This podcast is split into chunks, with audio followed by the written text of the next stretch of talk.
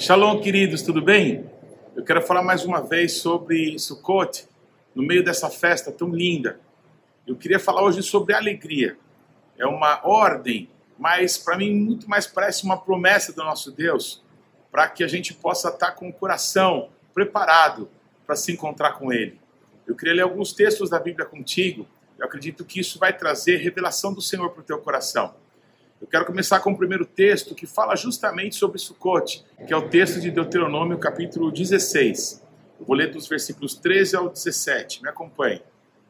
A festa dos tabernáculos celebrarás por sete dias, quando houveres recolhido da tua eira e do teu lagar. Alegrar-te-ás na tua festa, tu, teu filho, tua filha, teu servo, tua serva, e o levita, e o estrangeiro, e o órfão, e a viúva, que estão dentro das tuas cidades. Sete dias celebrarás a festa ao Senhor teu Deus, no lugar que o Senhor escolher. Porque o Senhor teu Deus há de abençoar-te em toda a tua colheita e em toda a obra das tuas mãos, pelo que de todo te alegrarás. Três vezes no ano, todo varão entre ti aparecerá perante o Senhor teu Deus, no lugar que escolher, na festa dos pães asmos, na festa das semanas e na festa de tabernáculos, Pesach, Shavuot e Sukkot. Porém, não aparecerá de mãos vazias perante o Senhor. Cada um oferecerá na proporção em que possa dar, segundo a bênção que o Senhor, seu Deus, lhe houver concedido. Nos parece nesse texto que a alegria está condicionada à abundância do Senhor nesse período, nesse período de festas, a provisão de Deus, a providência do Senhor, talvez seja um pouco difícil para nós entendermos, não é? Como que alguém pode se alegrar com uma ordem? Olha, você tem que se alegrar. É, as situações que a gente enfrenta no nosso dia a dia, dificuldades, problemas familiares, problemas pessoais, problemas financeiros, e é curioso que esse texto fala justamente disso. Três vezes por ano, toda pessoa do meu povo vai ter que se apresentar diante de mim e vocês vão se alegrar na minha presença. Só que o nosso Deus liga isso a uma condição muito importante, que o nosso Deus abençoaria todas as coisas que eles fizessem. Eles teriam grandes colheitas. Então nos parece que a provisão de Deus, que a prosperidade que o nosso Deus tem para o seu povo é, é como que um combustível para essa alegria. Então, de uma ordem, nos parece muito mais uma promessa se nós andarmos segundo os valores de Deus, segundo os princípios de Deus, se realmente nos esforçarmos para aquilo que o Senhor tem colocado nas nossas mãos, na nossa vida, certamente nós vamos colher. E nós vamos colher de uma forma abundante, segundo o nosso Deus tem prometido para nós. E quando então nos apresentarmos diante dele, haverá alegria. Alegria não apenas para nós e para nossa família, mas para todas as pessoas do povo de Deus. Até os necessitados do povo serão cuidados pelo Senhor através da superabundância que Ele vai derramar sobre as nossas vidas. O nosso Deus não está então falando de alguma coisa para o nosso futuro. Sabe por quê? Porque nós passamos momentos difíceis na nossa vida. Nós passamos momentos de tristeza, momentos de luto, momentos de dor, momentos de incerteza. Mas o nosso Deus nos desafia a nós não estarmos olhando para o futuro e tão pouco para o passado, porque se olhamos para o passado, ou vamos lembrar de alguns momentos maravilhosos que vivemos, diferentes talvez, momentos de luta que possamos estar enfrentando agora, e talvez ninguém se motive a se alegrar olhando para trás. Pior ainda, se no teu passado recente ou longínquo você enfrentou dores, problemas terríveis, não é? Quando você olhar para trás e lembrar dessas coisas, você talvez tenha motivo de chorar, de uh, se entristecer. Mas o nosso Deus então nos faz um convite para nós não olharmos para frente, tão pouco para trás, mas para o alto. Para nós olharmos, amém, para o autor e o consumador da nossa fé. E esse é Yeshua HaMashiach, Jesus Cristo de Nazaré. A palavra de Deus então se transforma e aquilo que parece ser uma ordem rígida, ó, você vai ter que rir, você vai ter que pular, você vai ter que dançar, quando tem pessoas que estão entristecidas no meio do povo de Deus por lutas que estão passando. Mas a palavra de Deus declara: entristecidos, mas sempre alegres. Pois a nossa alegria não pode estar condicionada a uma pessoa, a uma circunstância, ao quanto a gente tem ou não tem no bolso. A nossa alegria tem que estar focada em quem é o Senhor da nossa vida, quem mora, quem habita no nosso coração. Ele, Yeshua, tem que ser a nossa alegria. No Salmo 37, 4 está escrito assim: Alegra-te no Senhor, e Ele satisfará os desejos do teu coração. Muitas pessoas erroneamente vêm para as igrejas não é? e no seu coração pensam assim: bem, se Deus me abençoar, se as coisas derem certo, se eu enriquecer, se eu casar, se tudo der certo comigo, então eu vou servir a Deus, eu até vou ficar feliz da presença dele. Mas, gente, não é assim que funciona é a gente entender que a gente estava caminhando para a morte, mas uma grande salvação chegou até a nossa vida. Alguém morreu no nosso lugar para que a gente tivesse uma vida, e olha que lindo, uma vida abundante, uma vida abençoada, uma vida próspera, não segundo o padrão do mundo, mas segundo o padrão de Deus. Então, quando nós fazemos de Yeshua, de Jesus, a nossa alegria, ele vai satisfazer os desejos do nosso coração. Primeiro, porque aqueles desejos mesquinhos, mundanos do nosso passado, eles vão mudar, porque novos valores, novas coisas que realmente possam acrescentar coisas para nós e para quem amamos, vão fazer parte agora da nossa maneira de viver, da nossa maneira de ver as coisas. Então, quando nós nos alegramos no Senhor, as coisas que Ele prometeu para nós vão se cumprir cabalmente. Que lindo é esse Deus. Eu amo o Salmo 32, 11, quando diz assim: Alegrai-vos no Senhor e regozijai-vos, vós justos, e exultai todos vós que sois retos de coração. Parece que há uma escada, não sei se você percebe isso. Alegrai-vos, regozijai-vos e exultai. Então você tem a alegria de conhecer o Senhor, de depender dEle, de saber que Ele está olhando para você, Ele não vai te abandonar, não vai te deixar. Então você se encontra com os teus irmãos e você se regozija, você se alegra muito na presença de Deus, e daí a pouquinho você está pulando, daí a pouquinho as pessoas estão olhando para você e estão querendo andar que nem você, estão querendo saltar de alegria que nem você, porque a alegria do Senhor passa a ser a nossa força. O nosso Deus alegre com a gente, isso se transforma em força para as nossas vidas. Em Zacarias capítulo 9, versículo 9 o mesmo profeta que fala de tabernáculos na eternidade, no milênio, quando Yeshua estiver reinando, está escrito assim: Alegra-te muito, ó filha de Sião, exulta, ó filha de Jerusalém, eis que vem a ti o teu rei. Ele é justo e traz a salvação. Ele é humilde e vem montado sobre um jumento, sobre um jumentinho, filho da jumenta. Aconteceu uma coisa muito engraçada, já por duas vezes quando eu estava em Jerusalém. Uma dessas vezes estava também em Jerusalém o presidente da Nigéria. E por uma das portas que eu fui entrar, a Porta dos Leões, tinham muitos carros blindados, carros gigantes, uma segurança enorme, por causa do presidente da Nigéria que estava naquele país. E eu também estava em Jerusalém no dia em que o presidente americano Donald Trump chegou lá, travou a cidade inteira. Nós estávamos é, passeando ali por dentro da cidade velha e ficamos travados, sem poder ir nem voltar, porque estava lá toda a comitiva imperial do presidente americano. Eu quero te dizer que o nosso Senhor Jesus é como se ele estivesse zombando de tudo isso, como se ele estivesse rindo dessa fome de aparecer que muitas pessoas têm. Jesus Cristo humilde, montado num jumentinho, o Rei dos Reis, o Criador do universo, ele manda pegar lá uma das criaturinhas que ele fez e ele vem montado nela. O Criador do universo, o Criador das galáxias, o Criador dos neurônios. Sem ele, nada do que foi feito se fez. E Yeshua vem no meio do seu povo, as pessoas por quem ele veio se entregar, como um cordeirinho manso, mudo, sem abrir a boca. Ele desceu o Monte das Oliveiras, cruzou o Vale do Quidron e começou a subir o Monte Moriá. E ali entra na cidade, as pessoas aclamam ele como rei. Mas ele não muda, humilde, manso, nos ensina. Eu imagino a alegria no coração de Jesus, sabendo que a vontade do Pai estava sendo feita. Eu imagino a alegria de Jesus, né, montado ali naquele jumentinho que estava se achando, porque as pessoas colocavam as roupas ali para que o jumentinho andasse sobre elas. As pessoas é, moviam ramos de tamareira como se fosse uma festa de tabernáculos, reconhecendo que Yeshua era o rei. E aquele jumentinho e Yeshua eram testemunhas daquilo tudo.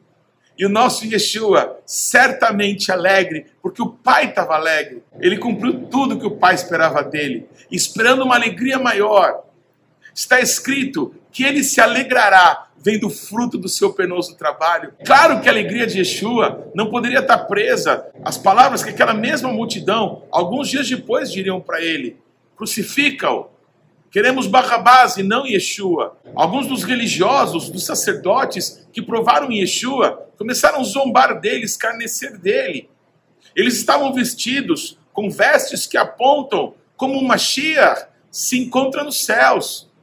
Mas Yeshua, sendo Deus, disfarçado de homem, ele passa ali humildemente, sendo julgado por todos, sendo que ninguém acha qualquer coisa para condená-lo. Yeshua tinha os olhos fixos na eternidade, fixos no Pai, fixos na vontade de Deus. E por isso, quando Yeshua bradou, Pai está consumado, a alegria dele era completa porque está escrito, ele viu o fruto do seu penoso trabalho. Profetas falaram sobre isso e essa realidade se manifestou no momento mais difícil da vida de Yeshua, a sua vida eterna. Quando o Pai deu as costas para ele, quando todos zombavam dele, quando ele se entrega à morte, ali ele viu o fruto do seu penoso trabalho, que é a minha vida e a tua vida. Portanto, Vamos nos alegrar no Senhor. No Salmo 16, versículo 11 está escrito: Tu me farás ver os caminhos da vida. Na tua presença, a plenitude de alegria. Na tua destra, delícias perpetuamente. Nós precisamos pedir que o Espírito Santo revele a nós, como revelou a Yeshua, os caminhos da vida, os caminhos da eternidade, os caminhos que vão muito além, estão muito acima de alguma necessidade que possamos passar, de alguma incompreensão que tenhamos que enfrentar, de algum abandono que fizeram contra nós, alguma traição, alguma necessidade que possamos ter. Não, quando os nossos olhos estão no Senhor, quando Yeshua é o Rei do nosso coração, então o Espírito Santo em nós vai nos revelar os caminhos da vida, para que a gente possa caminhar com alegria, com contentamento diante da presença do nosso Deus. Eu quero que você pare por um segundo e pense o que que Paulo e Silas estavam pensando na cadeia. Você acha que eles não estavam sentindo dor? A dor de muitas chibatadas que receberam. Vocês acham que eles não estavam, talvez, tendo a possibilidade de lembrar do seu passado? para dizer o que, que é que eu estou fazendo aqui. Paulo, um cidadão romano, e Silas talvez dizendo por que, que eu fui andar com esse homem. Poucos estavam olhando para o seu futuro, sabe por quê? Porque certamente o futuro deles era incerto. A qualquer momento poderiam ser mortos, como outros tantos cristãos estavam sendo martirizados naqueles dias. Uma coisa é certa: quando eles olharam para a eternidade e contemplaram a Jesus, o coração deles se encheu de alegria. E eles começaram a louvar a Deus e começaram a cantar louvores, altos louvores para o Senhor. E sabe o que aconteceu? Aquela adoração, aquele louvor, no meio do dia difícil, alegria verdadeira e constante no coração daqueles que servem a Deus, fez abalar as estruturas daquela cadeia. Pois eu quero dizer isso para você com todas as letras. Talvez você esteja aprisionado numa situação circunstancial que você está vivendo. Mas eu quero te fazer um convite: levanta os teus olhos e veja o Senhor. Abra o teu coração e deixa a luz entrar. Sabe por quê? Porque você vai começar a louvar a Deus. Você vai começar a se alegrar pela presença de Deus na tua vida. E sabe o que vai acontecer? As cadeias vão quebrar, vão cair. A prisão vai ter que se abrir para que você saia em liberdade. Sabe por quê? Porque nada pode segurar um coração cheio de alegria, de ânimo, de regozijo, amém? De vida, da vida do nosso Deus. Eu quero encerrar com uma palavra profética que eu amo. Ela está em Jeremias, capítulo 33, nos versículos 10 e 11. Eu vou ler para vocês. Assim diz o Senhor: Neste lugar que vós dizeis que está deserto, sem homens nem animais, nas cidades de Judá e nas ruas de Jerusalém, que estão assoladas, sem homens, sem moradores e sem animais, ainda se ouvirá a voz do júbilo e a voz da alegria a voz do noivo e a voz da noiva, e a voz dos que cantam. Rendei graças ao Senhor dos exércitos, porque Ele é bom, porque a sua misericórdia dura para sempre, e dos que trazem ofertas de ações de graças à casa do Senhor, porque restaurarei a sorte da terra, como no princípio, diz o eterno nosso Deus. Existe uma canção em hebraico que eu amo muito, que diz, usando palavras desse próprio texto, que nos lugares assolados, que nos lugares onde parece que não há mais esperança, outra vez se ouvirá o som de júbilo, se ouvirá o som da alegria, se ouvirá o som do noivo e o som da noiva. Amados, durante quase dois mil anos, a terra de Israel estava devastada, estava vazia, deserta. Mas o nosso Deus, diante dos nossos olhos, tem feito grandes milagres. Desde a década de 40, Israel voltou a ser uma nação. Desde a década de 60, quando eu nasci, Jerusalém voltou para a mão do povo judeu. Então, quantas vezes eu tive a oportunidade de ver na cidade de Judá e nas ruas de Jerusalém essa palavra cumprida. Quantos casamentos eu já pude presenciar lá na cidade de Jerusalém. Então eu quero terminar esse tempo declarando: celebramos hoje, na nossa fragilidade, nos nossos limites, em muitas lutas que enfrentamos. Celebramos hoje, não perdendo a dimensão de que somos cabanas frágeis, mas dentro de nós a vida, dentro de nós o Redentor está morando. Ele veio tabernacular entre nós. Ele se fez carne e habitou entre nós, mas agora, pelo Espírito Santo, ele mora dentro de mim, ele mora dentro de você. Ele está morando essa cabana. E essa é a nossa maior garantia. O Espírito Santo é o penhor, é a garantia de que daqui a pouquinho ele vai vir nos buscar. O noivo voltará e ele vai cantar e nós vamos cantar para ele. De novo se ouvirá a voz do noivo e a voz da noiva. O de chamar Yehuda. O oh, verrutzo, o oh, verrutzo. ירושלים. הו ורוצו, הו ורוצו, ירושלים. כל ששון וכל שמחה כל חתם וכל כלה, כל ששון וכל שמחה, כל חתם וכל כלה. Outra vez se ouvirá nas cidades de Judá e nas ruas, e nas ruas de Jerusalém. Som de júbilo e de alegria voz do noivo e da noiva, voz de júbilo e de alegria, voz do noivo e da noiva. Oh, de chamar, ve'acharei Yehuda. Oh, verutzo, oh, verutzo, Yerushalayim. Overutso, Overutso, ירושלים. כל ששון וכל שמחה, כל חתם וכל כלה, כל ששון וכל שמחה, כל חתם וכל כלה. Amém. Aleluia! Alegrai-vos no Senhor. Outra vez vos digo: alegrai-vos. Shalom!